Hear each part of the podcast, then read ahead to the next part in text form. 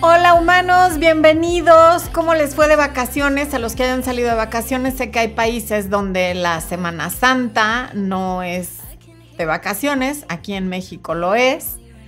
Así que después yo nos permitimos tomarnos unas vacaciones, pero ya estamos aquí de regreso con ustedes, muy contentos de saludarles.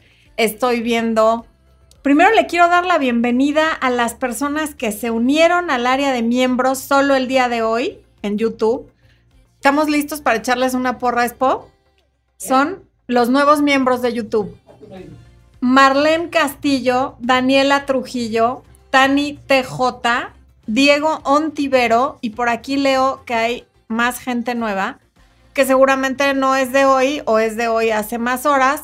Micaela López, sí, también es nueva, nos dice que es nueva seguidora. Y Cintia Ruiz, que también es nueva seguidora y además ambas son del área de miembros. Así que una porra, por favor, para estos nuevos miembros. Gracias, gracias por el apoyo. El canal sobrevive, entre otras cosas, por los miembros que apoyan nuestro trabajo y que además eh, pueden tomar el curso de autoestima y de éxito que está en esa área en YouTube, exclusivamente para quienes pagan la membresía, que es una membresía, me parece que de 6 dólares.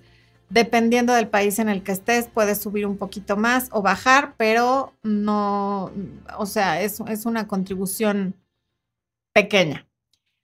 Arturo Flores que nos saluda, que dice que aquí está, que está corriendo, pero saludando a la Humanity y a Expo y a mí. Muchísimas gracias. Lupis Café que nos ve desde Ensenada.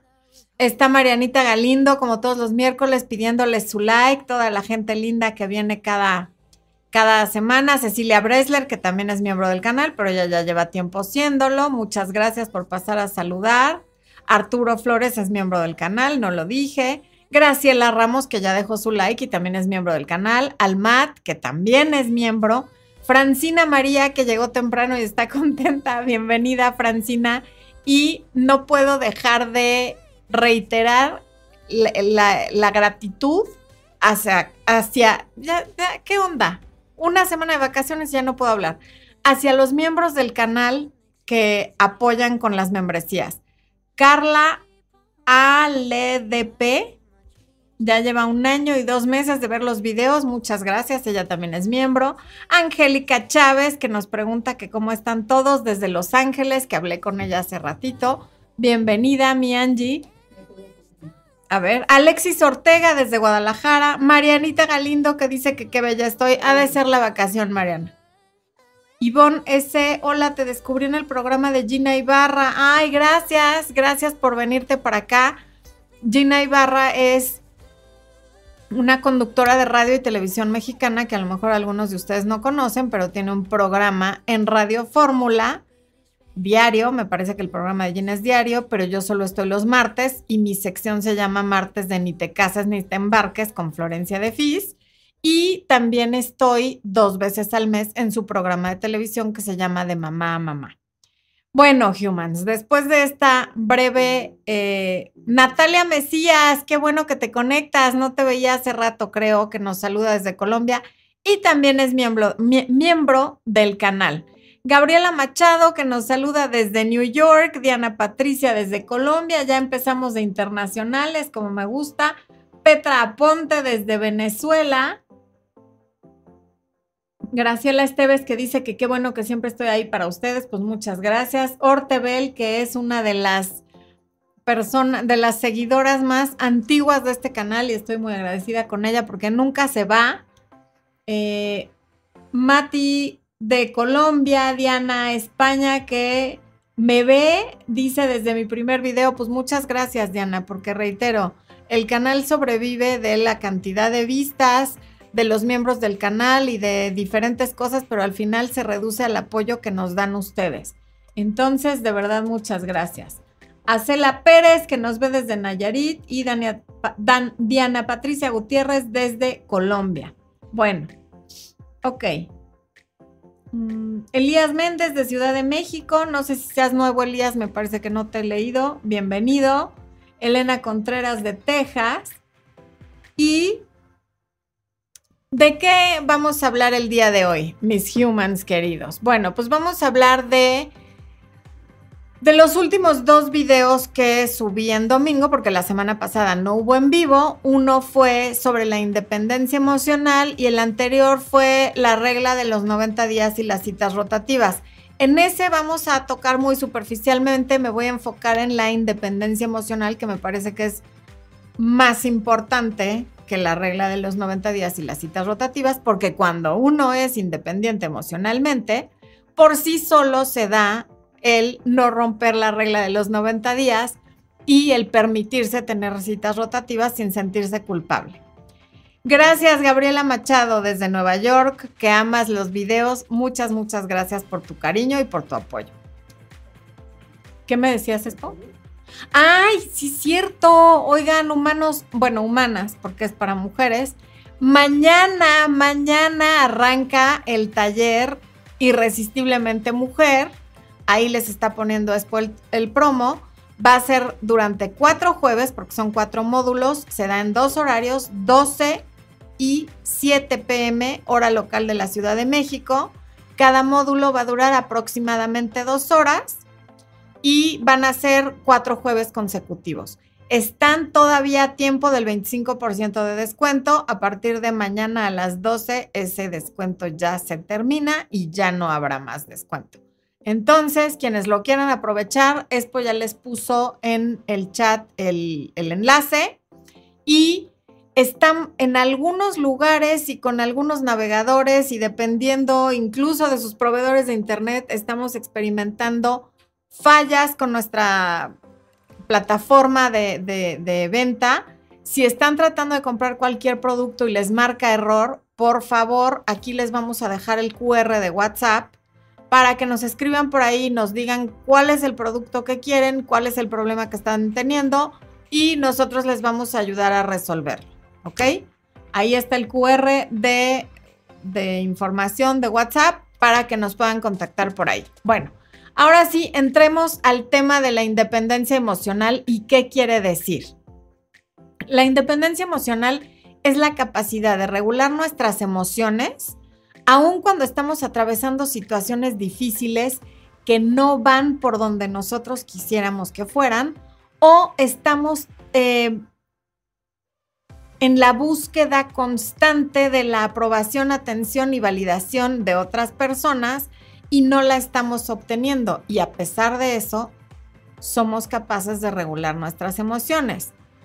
Y la persona de la cual solemos ser más dependientes emocionalmente, pues suele ser la pareja o la persona hacia la cual tenemos sentimientos románticos. Esta independencia emocional, que como ya dije es regular nuestras emociones a pesar de que las cosas no van como queremos, no debe de confundirse nunca jamás ni con indiferencia ni con falta de interés en la persona ni con hacérsela difícil porque ninguna de esas cosas realmente funciona. Todas pueden funcionar temporalmente y con personas que tienen ciertas carencias y pueden funcionar maravillosamente para construir una relación súper archirrequete tóxica, pero hasta ahí. Me refiero a la indiferencia, al no mostrar interés y a hacérsela difícil, ¿ok?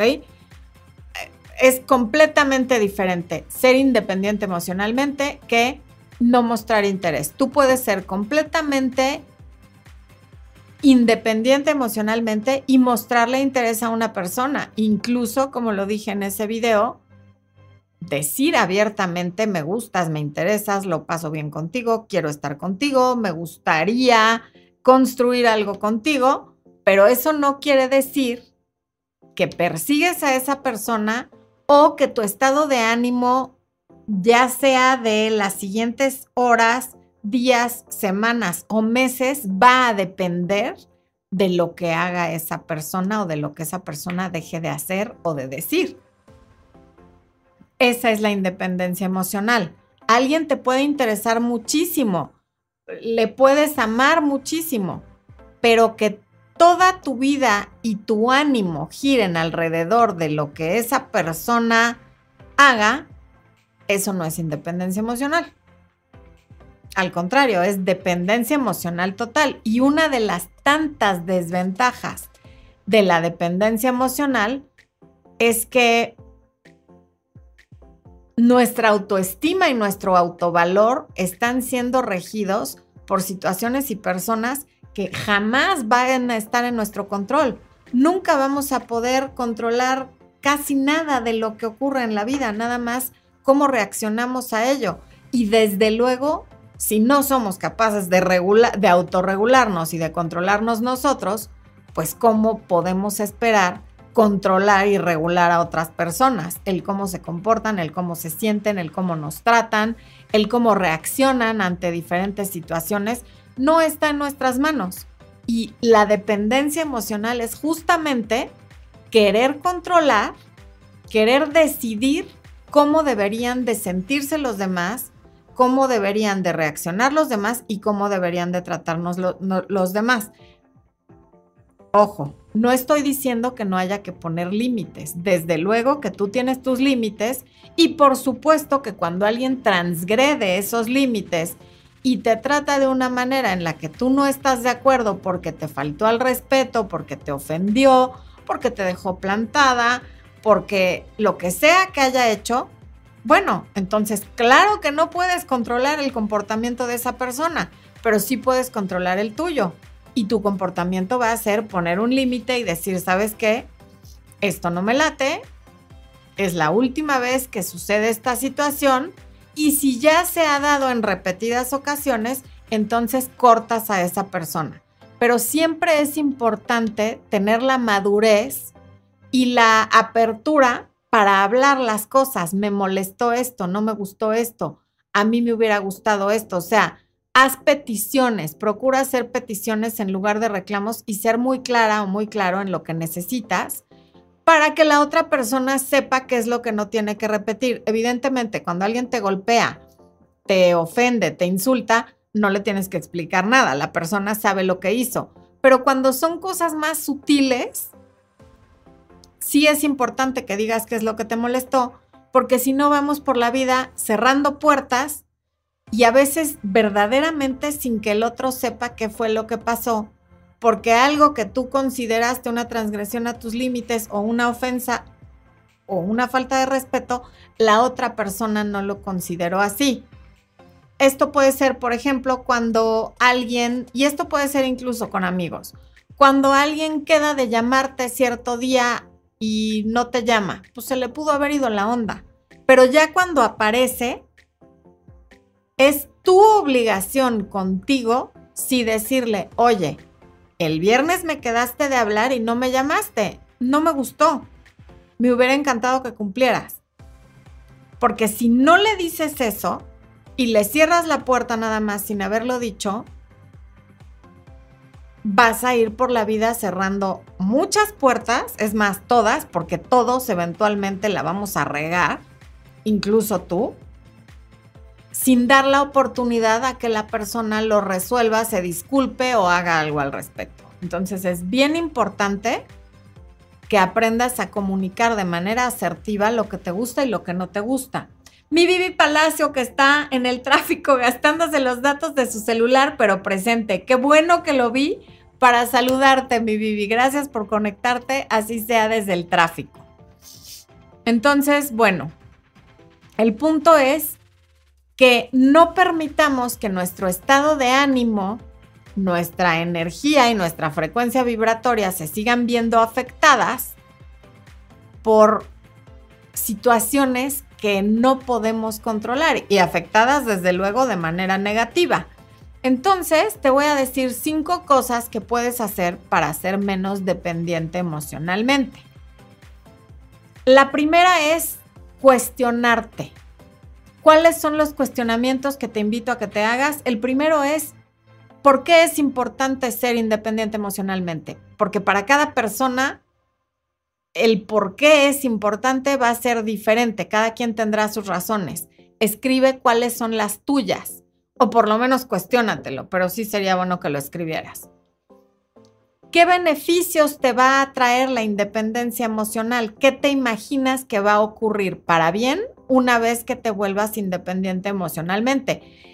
ojo, me queda claro que nadie somos 100% independientes emocionalmente porque yo les mentiría si dijera, a mí me da igual que Espo se enoje conmigo, yo me la paso a todo dar. Claro que no. O no me importa si mi hijo, eh, que además en este momento es adolescente, por ahí me odia por un rato por alguna cuestión y a mí no me importa. No, claro que no. O no me importa pelearme con mi mamá. Sí, sí me importa. Pero tenemos que aprender a que a pesar de que nos importe, regular la emoción que eso genera. Sea ansiedad, sea miedo, sea coraje, sea lo que sea, hay que aprender a regularlo. A lo mejor no siempre lo vamos a poder regular pero en la medida que lo vayamos regulando de lo que menos nos importa a lo que más nos importa, nos vamos haciendo más truchos en el tema de la regulación emocional porque es como un músculo. Entre más nos permitimos que las circunstancias externas nos afecten, cada vez nos van a afectar más.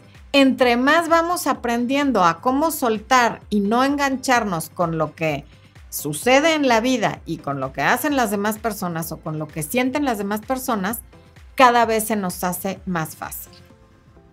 Entonces, bueno.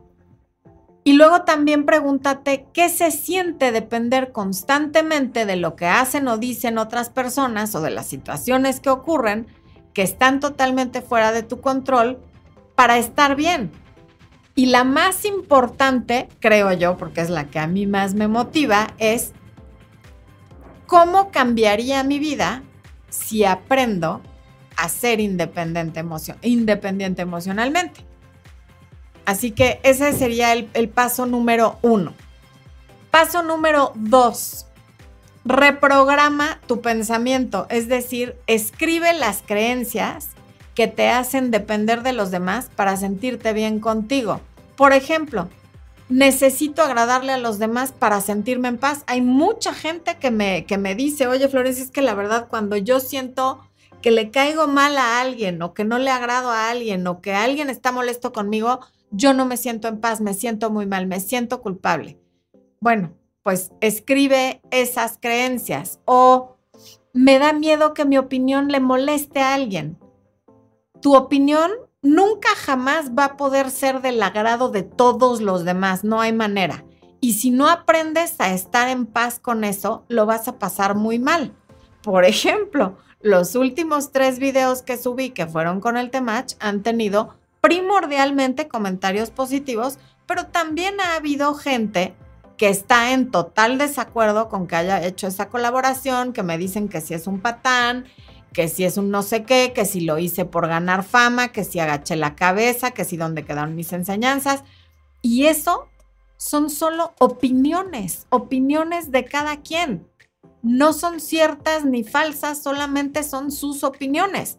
Para estas personas son ciertas, para mí son falsas.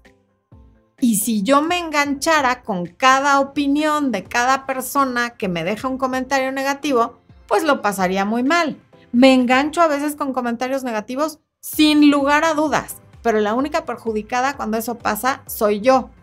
Entonces, por eso, tener un canal de YouTube y estar en redes sociales, por supuesto que me han hecho la piel más gruesa para no depender de la validación, aprobación y opinión de los demás para sentirme bien. Y justamente de reprogramar el pensamiento y de cómo tener creencias que lejos de limitarte te empoderen, es de lo que vamos a hablar en el taller Irresistiblemente Mujer. Se trata de reprogramar archivos que, traen, que traemos, porque algunos de ellos los traía instalados yo también desde la infancia y que no nos permiten relacionarnos de manera adecuada, a veces no solo con en relaciones románticas, tampoco nos permiten entablar buenas relaciones de amistad y a veces tampoco nos permiten tener buenas relaciones ni con el dinero, ni con nuestro cuerpo, ni con nada de lo que nos rodea porque estamos llenos de creencias limitantes que escuchamos, vimos y experimentamos de nuestros padres o de nuestros cuidadores primarios. Entonces es bien importante aprender a identificarlos para luego reprogramar. Ok. El tercer punto es ser autocompasiva o, autocompasivo contigo mismo y preguntarte qué es lo que estás tratando de evadir o de evitar a través de la dependencia. A lo mejor estás tratando de evitar la soledad, la tristeza, el miedo. ¿Qué es? Y la autocompasión entra cuando te dices, está bien sentirse solo, está bien sentir miedo, está bien de pronto sentirme rechazada. Es completamente natural tener todas estas emociones porque son universales. No hay nada de malo en mí por no sentirme bien todo el tiempo. Lo que tengo que aprender es a regular esas emociones. Sí a sentirlas, pero no a que dominen mi vida. Porque entonces para eso las regulo.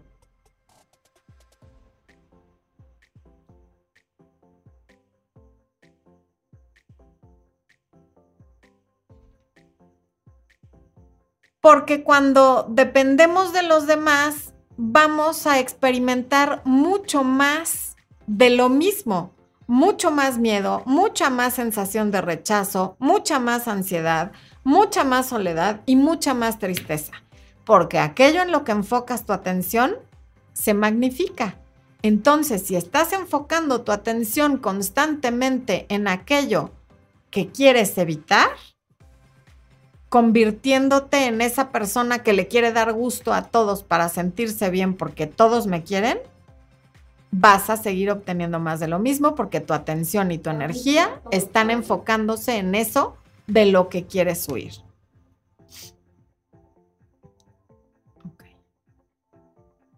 Sonia Santiago nos saluda desde España porque se quedó despierta para verme. Bueno, besos. Mamita linda, ya vi que estás conectada. Gracias.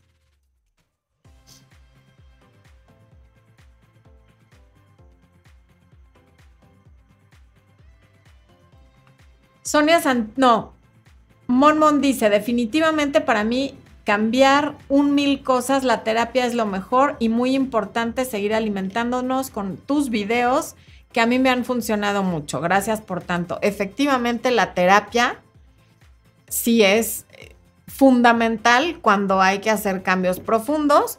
También el coaching puede ayudar, es decir, el tener ayuda de externa, el no querer hacer todos solos y el tener ayuda de profesionales, sin duda, es fundamental cuando queremos hacer cambios significativos.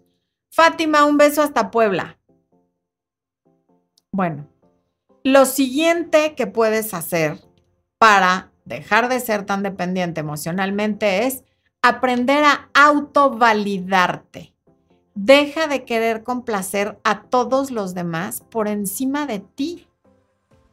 A veces no sabemos cómo autocomplacernos nosotros y vamos por la vida queriendo darle gusto a los demás cuando no nos conocemos ni a nosotros. Entonces, eso sí que es un problema.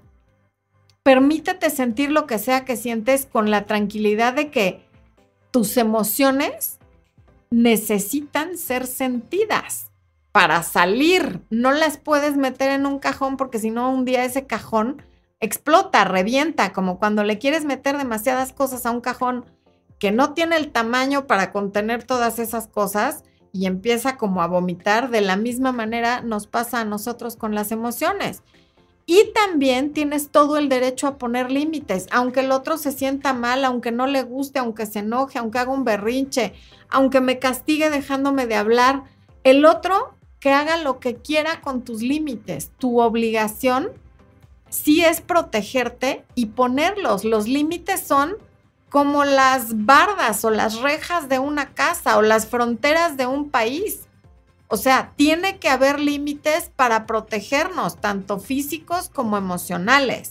Así como no dejas abierta la puerta de tu casa para ver quién entra y a ver cómo se comporta, ¿no? Bueno, pues ahí lo vamos a dejar a la suerte. Yo voy a confiar en que si alguien entra, pues es buena persona y no me va a robar nada, no me va a matar, no me va a violar. No haces eso. Tampoco lo haces con tus emociones. Hay que poner límites.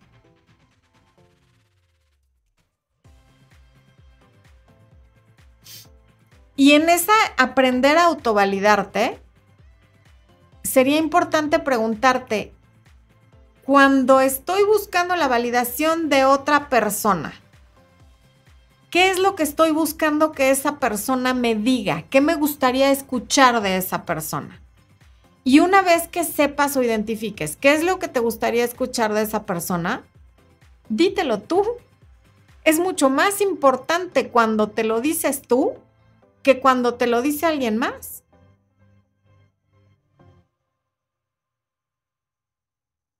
Y la quinta cosa que puedes hacer para, para, para ser menos dependiente, para ser más independiente, es aprender a soltar. La dependencia emocional nos engaña diciendo que no podemos estar bien a menos que alguien más esté bien con nosotros y, y, eso cuando bien nos va, cuando es una sola persona, pero hay gente que quiere que todos estén bien conmigo para que yo pueda estar bien. Eso no se puede, así no funciona la vida. Em, soltar quiere decir que dejo de querer controlar lo que sienten los demás respecto a mí, a mi físico, a mi comportamiento, a mis ideas y a mis opiniones. Em, dejo ir todas esas expectativas y me convierto en adulto, en un adulto responsable, un adulto que toma control de sus emociones sin responsabilizar a los demás, a nadie, por cómo nos estamos sintiendo. En ese orden de ideas me refiero sobre todo a no responsabilizo a mi pareja por cómo yo me siento, porque es muy pesado para un adulto cargar con la responsabilidad de cómo se siente otro adulto. Si como padres a veces nos es pesado sentirnos responsables por cómo se sienten los hijos, ahora imagínate cuando es alguien que no es ni tu marido, es tu novio, o a veces no es ni tu novio, pero lo estás tratando de responsabilizar de cómo te sentiste. Desde luego cuando alguien, repito, es violento, nos falta el respeto, nos ofende, en fin, hace cosas muy obvias que evidentemente te hacen sentir enojada o decepcionada, pues sí, claro, porque eso transgrede tus límites. Sí, por supuesto, esa persona se podrá hacer responsable o no de lo que hizo o de lo que dijo. Pero tu parte dentro de esa responsabilidad es poner el límite. Y ya lo que la persona haga con ese límite, eso ya no es problema tuyo. Entonces, bueno, ahí acabamos con, bueno, esta parte de la, de la, independencia emocional la quiero cerrar diciendo, no busques la, constantemente la atención de, de, tu pareja o de quien te gusta o de la persona que te interesa, ni fundamentes tu autoestima en la atención que recibes de esa persona porque es tirar a perder. Y con eso cerramos eh, la parte de la independencia emocional y ahorita vamos a pasar a otro de los temas que se trató en esos videos, pero quiero ver qué están diciendo las personas en el chat. María Emilia Franco dice, encantada de escucharte, abrazos, más abrazos para ti, María Emilia. Eh, Rabes 12, ¿será Rapes o Rabes? Bueno, Hace dos meses me separé y me quedé con mis dos niños, pero no puedo soltar a mi ex marido. Pues supongo que no, Reves, porque, no, Rabes o Raves, porque pues apenas son dos meses. Esto, el duelo es un proceso.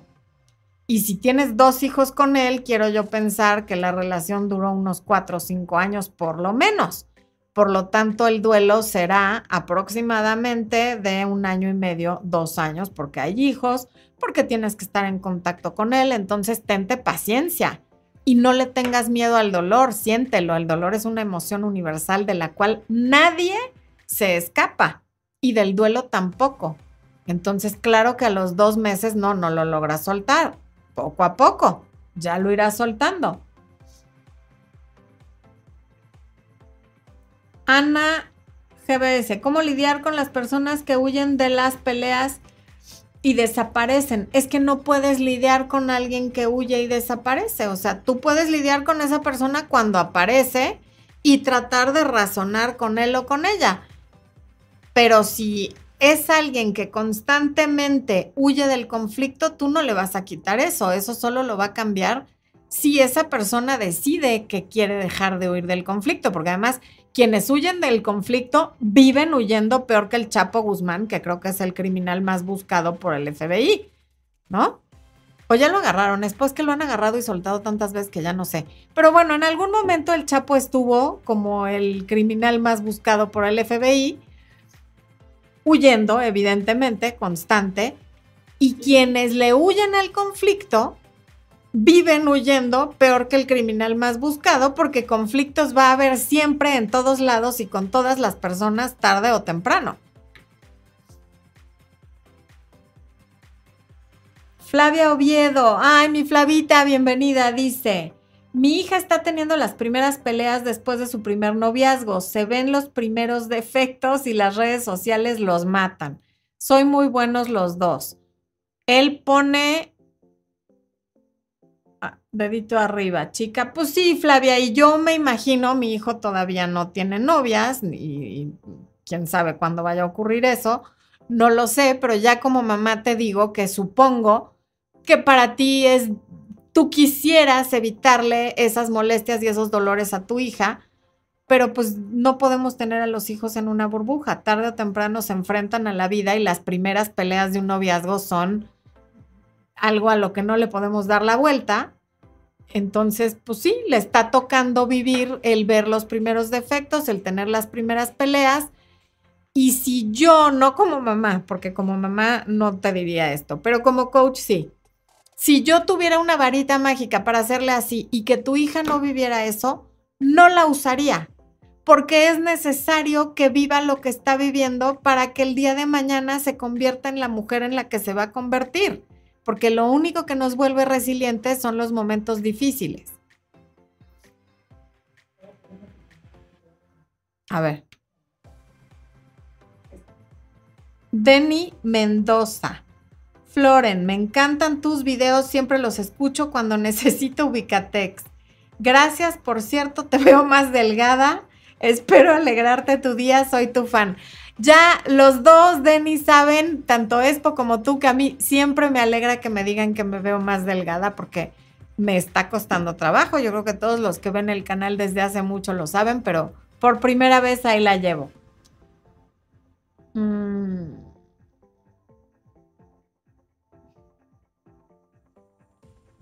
Ok. Clay ZA, estoy en el camino de la independencia emocional, pero el proceso se me hace doloroso. ¿Es normal? Claro, claro que es normal, pero además, lo que es doloroso para ti puede no serlo para alguien más y lo que es doloroso para mí puede no serlo para ti. Deja de preguntarte si es normal o no algo porque creo que vivimos en un mundo en el que no hay normalidad no te, no, te ocupes ni te preocupes de ser normal. Solo siente lo que sientes y, y date el permiso, como acabo de decir, de sentirte como sea que te sientas sin sentirte mal por sentirlo.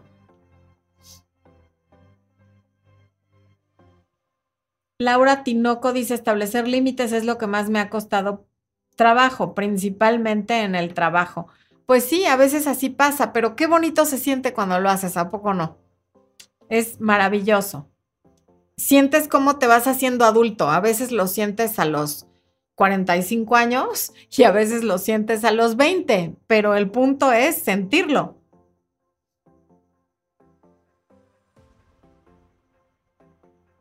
Jazz Pereira dice, hola, ayer le dije a mi tío, figura paterna, que ya no me sentía cómoda con él. Me di cuenta de esto después de una relación con un narcisista, ya que mi tío es igual y manipulador. ¿Cómo vivir duelo paterno? A ver, evidentemente todos los duelos son diferentes, pero al final son iguales. ¿En qué son iguales? En que todos tienen un proceso y, y tienen varias etapas vas a pasar por todas esas etapas. Aquí en el canal hay videos sobre las etapas del duelo.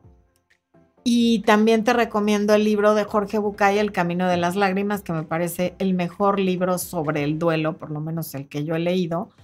y vas a entender muchas cosas, pero lo más importante en un duelo es que entiendas que es un proceso y que los procesos toman tiempo y no son procesos lineales. Uno puede ir y venir en las diferentes etapas y de repente sientes que ya avanzaste mucho y un día crees que ya te regresaste al principio, pero no es así. Siempre sigues avanzando aunque haya ciertos retrocesos.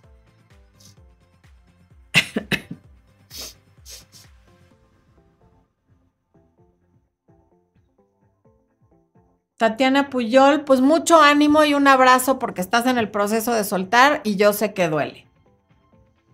Armando R pregunta, ¿crees en las relaciones a distancia, pros y contras? Acabo de terminar una así. Armando, tengo yo creo que tres videos por lo menos en el canal sobre relaciones a distancias. Creo o no en ellas, mira, es chistoso porque si ves los videos te darás cuenta que en alguno de ellos digo que yo soy producto de una relación a distancia.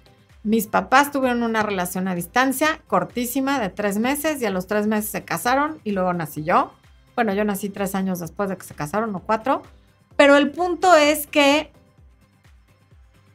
curiosamente hoy que hay tantas formas de comunicación, me parece que las relaciones a distancia son más difíciles de lo que fueron en la época de mis papás o incluso en la mía. Yo tuve una relación a distancia cuando era soltera y creo que lo que más ayudó es que no había redes sociales, no había WhatsApp y no había manera de estar constantemente pendiente de lo que está haciendo el otro. Creo que justamente por el exceso de comunicación y de invasión que puede haber a través de todos los medios eh, electrónicos, las relaciones a distancia son cada día más difíciles. Sin embargo, hay excepciones y hay relaciones a distancia que funcionan y que terminan en parejas felices.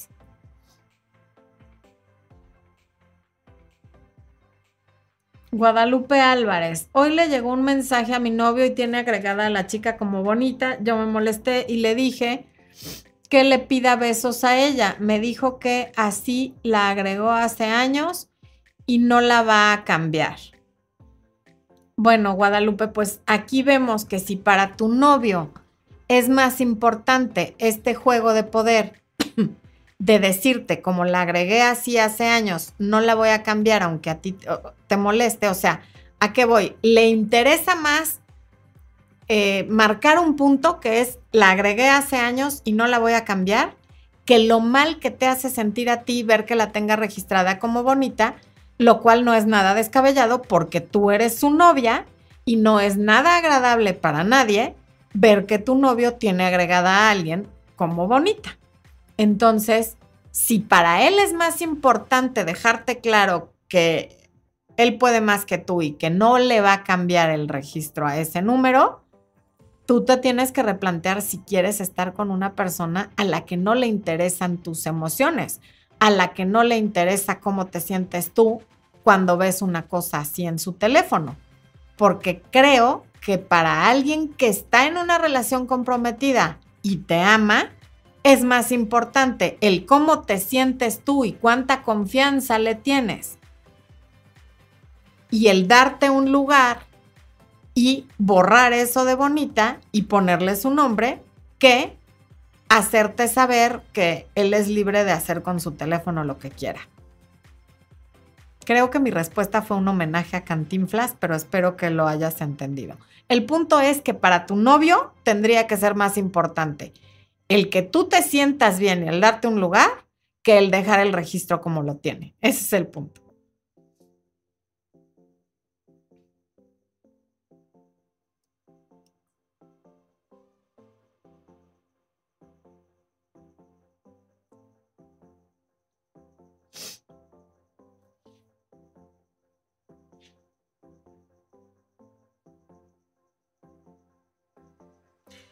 Justo Mirna, Mirna Bayón pregunta, ¿cuál es la diferencia entre la codependencia y la dependencia emocional? Hay un, hay un en vivo en el que hablo, ya es viejo, pero está muy bueno, búscalo, sobre la diferencia entre la codependencia y la dependencia. Pero en pocas palabras, la codependencia es necesitar que alguien dependa de ti.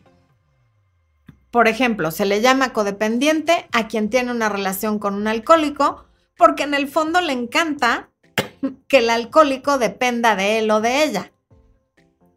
O sea, mientras tú me necesites para reconstruirte cada vez que te rompes, yo estoy bien. Eso es ser codependiente. Tú dependes de mí para estar bien y eso es lo que me hace sentir bien a mí. Esa es la codependencia.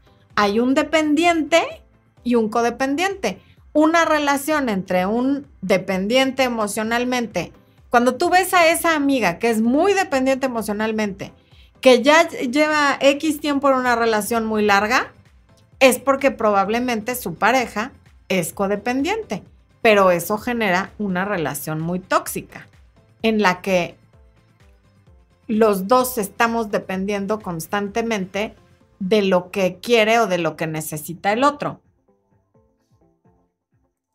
Bueno, pasemos al siguiente tema que hablamos en los videos de las dos semanas pasadas.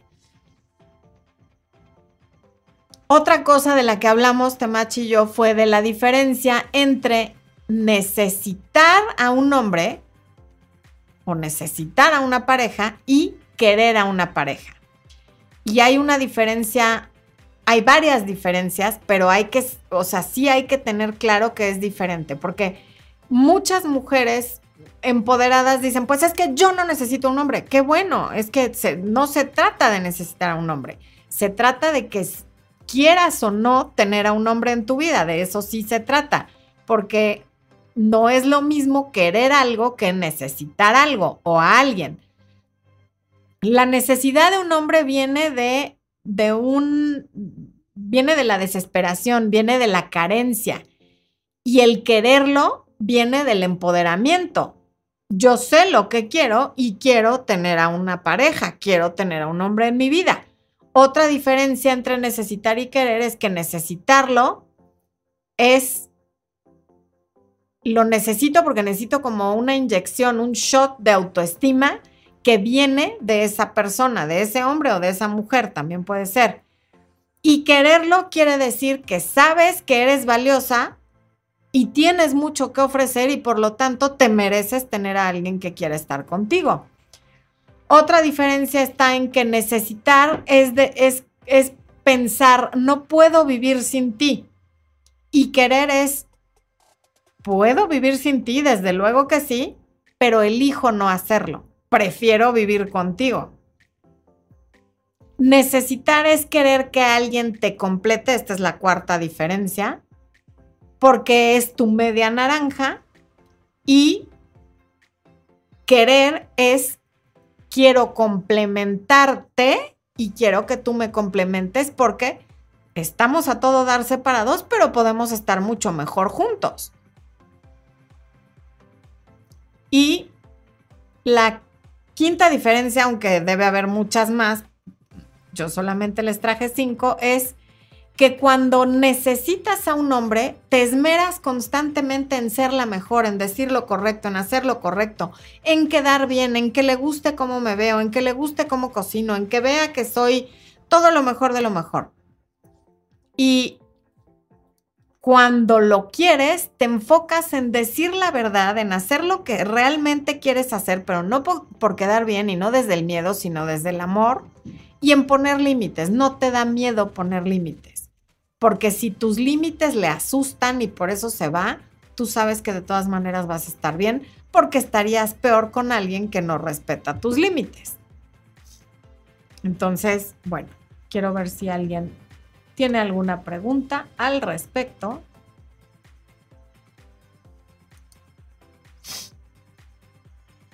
Ortebel dice, he estado saliendo con un chico, me manda mensajes en pregunta y cuando le contesto no me leen días. Le dije que si no me los va a leer, no me escriba porque me molesta. Estuve bien en decirle, no, mi orte, así no. O sea, si alguien te manda mensajes en pregunta, que te lo haga una vez, le contestas y no te contesta, y tú ya sabes que ese es su actuar. La próxima vez que te mande una pregunta, no le contestes. Porque además solo están saliendo, no es tu novio.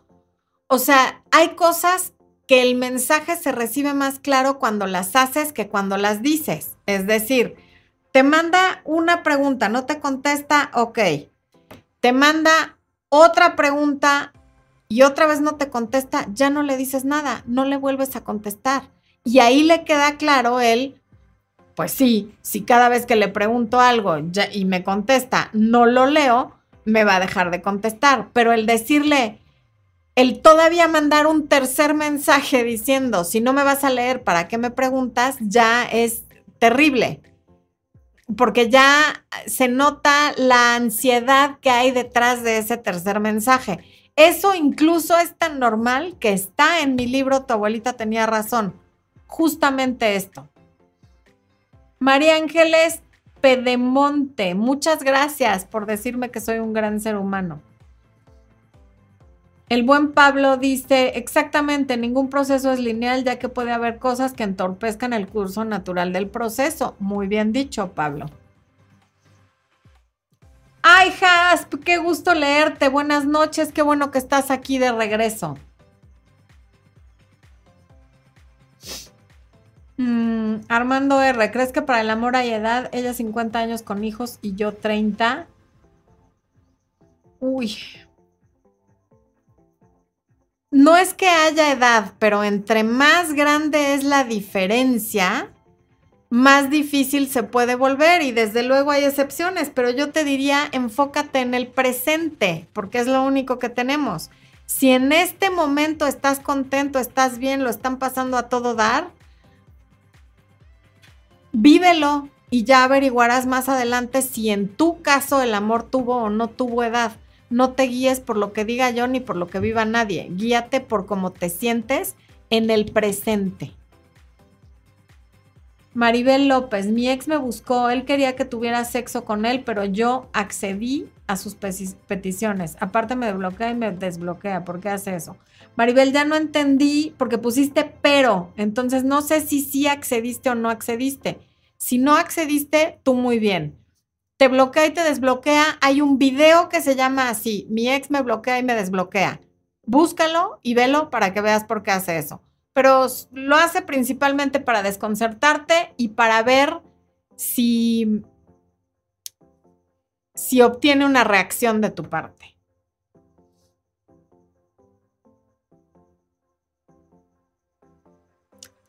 Sumiko Cortés Florence, recién nos casamos y estamos adaptándonos, pero hace cosas raras que yo no haría. En redes sociales publico algo haciendo referencia a su parte como hombre, que pasa normalmente a hombres por la mañana, y ese post me causó conflicto, sentí falta de respeto. Ah, quiere decir publicó él haciendo referencia a su parte como hombre. A ver, Sumiko, justo tú estás diciendo hace cosas que yo no haría y tú no las harías porque tú eres su mico y él no sé cómo se llame, pero él es él. Tú eres mujer y él es hombre. Tú tuviste una educación y él tuvo otra. Tú tienes unos amigos, él tiene otros. Entonces, el que tú no harías algo no necesariamente quiere decir que él no lo tenga que hacer. Se está refiriendo a sus partes. Se está refiriendo a algo de él y ustedes están casados. Entonces, no, no, no tendrías por qué sentirte aludida. Es su Facebook. Él puede publicar lo que él quiera. No está diciendo necesariamente algo de ti, ni de tus partes, ni de nada. Está hablando de él. Entonces, justo están recién casados y va a haber muchas cosas a las que se irán adaptando. En todo caso, háblalo con él pero no diciéndole me faltaste al respeto porque eso es una interpretación que tú le estás dando, sino más bien le puedes decir, oye, cuando leí que tú publicaste esto sobre tus partes, tu berenjena, yo me sentí expuesta, me sentí incómoda.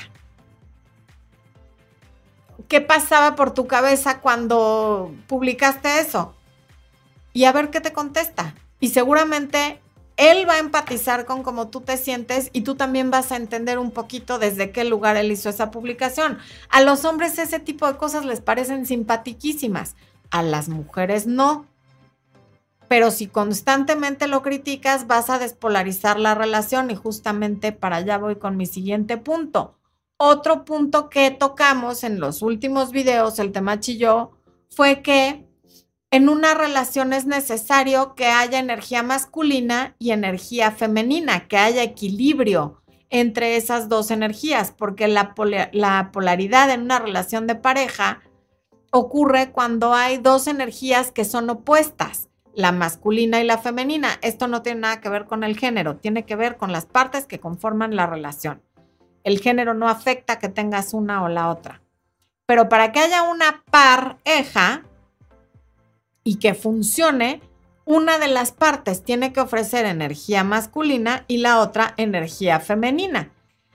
Porque hay muchísimos problemas en las relaciones de pareja que yo en las sesiones de coaching me doy cuenta que vienen de la despolarización de la pareja, que es cuando ambos sienten la necesidad de moverse en la misma energía.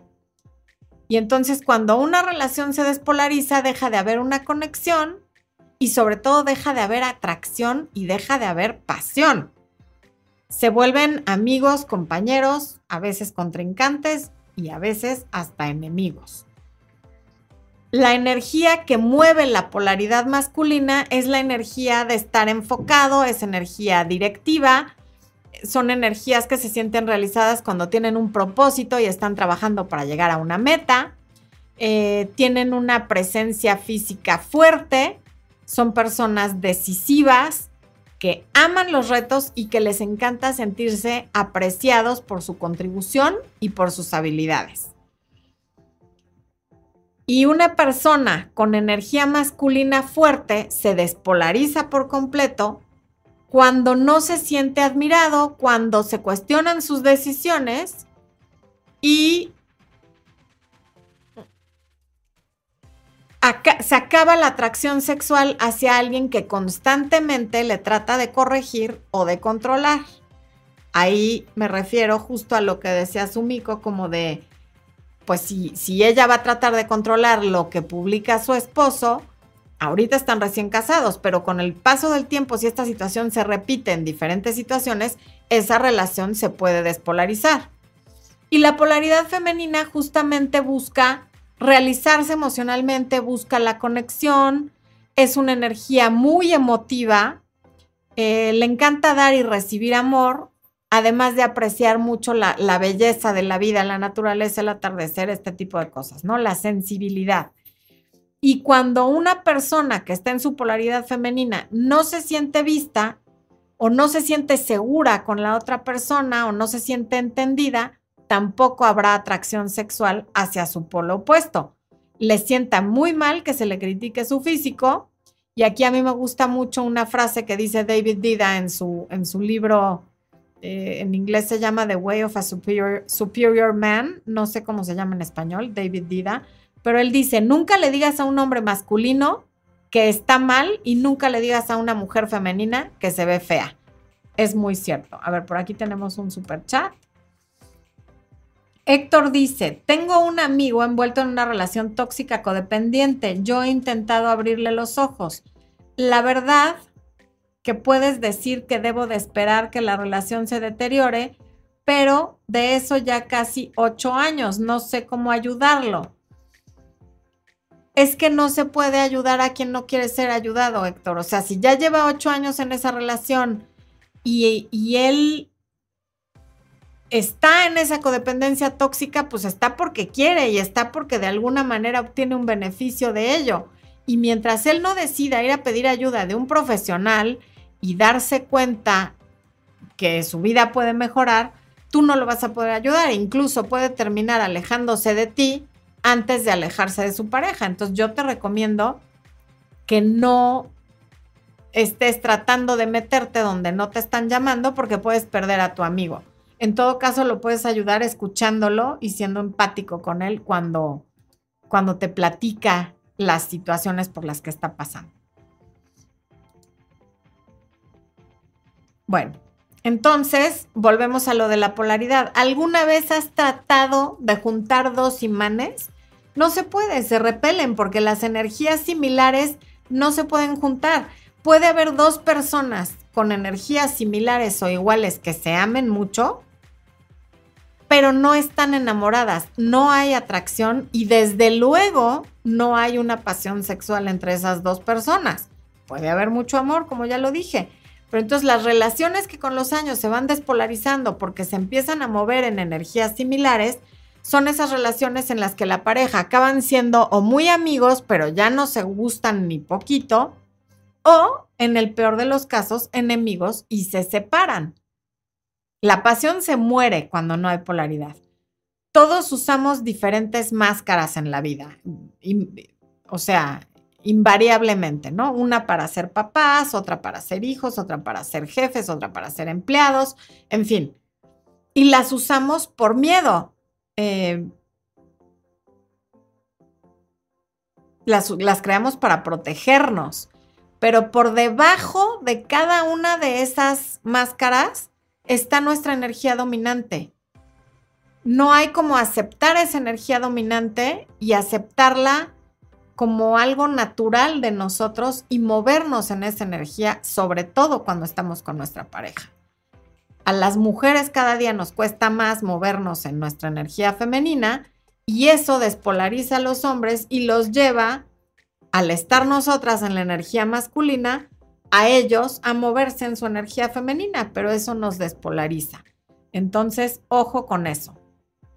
Eh, ahí les está poniendo por el recordatorio del 25% de la preventa en el taller que empieza mañana. Y para todo esto de la polaridad está la masterclass de Conecta con tu energía femenina, que también les va a poner ahorita Expo en el chat. Está en todas las descripciones de todos los videos y está disponible dentro de nuestra página web.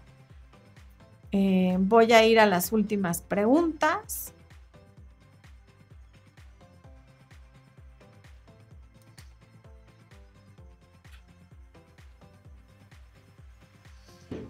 Analí Galán, mis hijos tienen que compartir con la nueva familia de mi ex, pero me cuesta trabajo aceptarlo. ¿Qué puedo hacer? pues puedes tomar coaching para aprender a aceptarlo, puedes eh, tomar terapia o puedes tener un poquito más de paciencia, que de todos modos la vas a necesitar, e irlo aceptando poco a poco porque todas estas cosas son procesos. Es algo a lo que te vas a acostumbrar, pero como bien lo dices, es la nueva familia de tu ex. Cuando esa nueva familia deje de ser tan nueva, tú ya vas a estar acostumbrada pero lo que ocurra de aquí entonces es un proceso y no lo podemos acelerar. Podemos tomarlo de diferente manera, irlo aceptando de diferente manera, pero no podemos hacer que ocurra de la noche a la mañana. Pamela Domínguez, ¿cómo vuelvo a ganar la confianza que perdí por mi pareja por situaciones no circunstanciales? Como no tengo idea por qué perdiste la confianza, no, puedo contestarte nada porque es una pregunta como muy extraña. Es como si yo ahorita te preguntara si tú crees que yo soy propensa a enfermedades cardíacas sin que tú sepas cuáles son mis antecedentes familiares, mis hábitos alimenticios, cuánto ejercicio hago, en fin. Guadalupe Álvarez dice 388 espectadores en YouTube y solo 113 likes. Exacto, Guadalupe, son díscolos y envidiosos. Pásenle a dejar su like y además compartan que esta es información que le puede ayudar a mucha gente a sentirse más tranquila, menos ansiosa y a tener relaciones más plenas y eso es lo que el mundo necesita. Ortebel, ¿dónde puedo comprar tu libro físico? No existe mi libro físico. Mis libros son electrónicos y solamente se venden en mi página web. Ley Álvarez, cuando ya no me cuesta soltar, ya no sufro mucho por la persona a la que solté, estoy mejorando en mi autoestima. Sí. Cuando tu autoestima está bien, puedes soltar más fácilmente, lo cual quiere decir que sí, que tu autoestima está mejorando. Liliana dice, si él me dijo que le gusto, pero tiene miedo en lastimarme o que yo lo lastime, ¿qué puedo hacer? A mí me gustaría una relación con él pues esos son sus miedos. Tú no puedes hacer nada con los miedos de la otra persona. Seguirse conociendo para ver si eso le va dando más confianza. Pero si de entrada ya tiene miedo a lastimarte y a que tú le lastimes, pues puede ser que sea alguien que no está listo para una relación y tú sí quieres ya una relación con él y por lo que te está diciendo, esto va a tomar tiempo porque no está listo. Lucía Ramírez, yo estuve en una relación muy desagradable y te vi y tomé todas las conversaciones que haces y sí me sirvió mucho para salir adelante. Ay, pues qué bueno, me da mucho gusto, Lucía. Brisa, ¿cómo podemos movernos en nuestra energía femenina? Hay algunos videos en el canal sobre eso, pero justo para eso está la masterclass, que Expo ya les está poniendo ahí en la pantalla.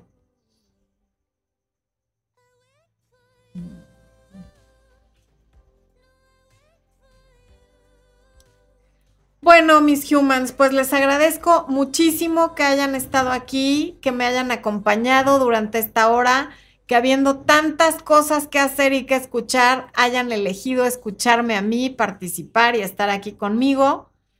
Los quiero muchísimo, les deseo amor, luz y éxito en todo lo que hagan. Espero verles la próxima semana. Y acuérdense, mujeres irresistibles, que el descuento se termina mañana Así es que aprovechen y tomen el taller que empieza mañana para que lo tomen en vivo.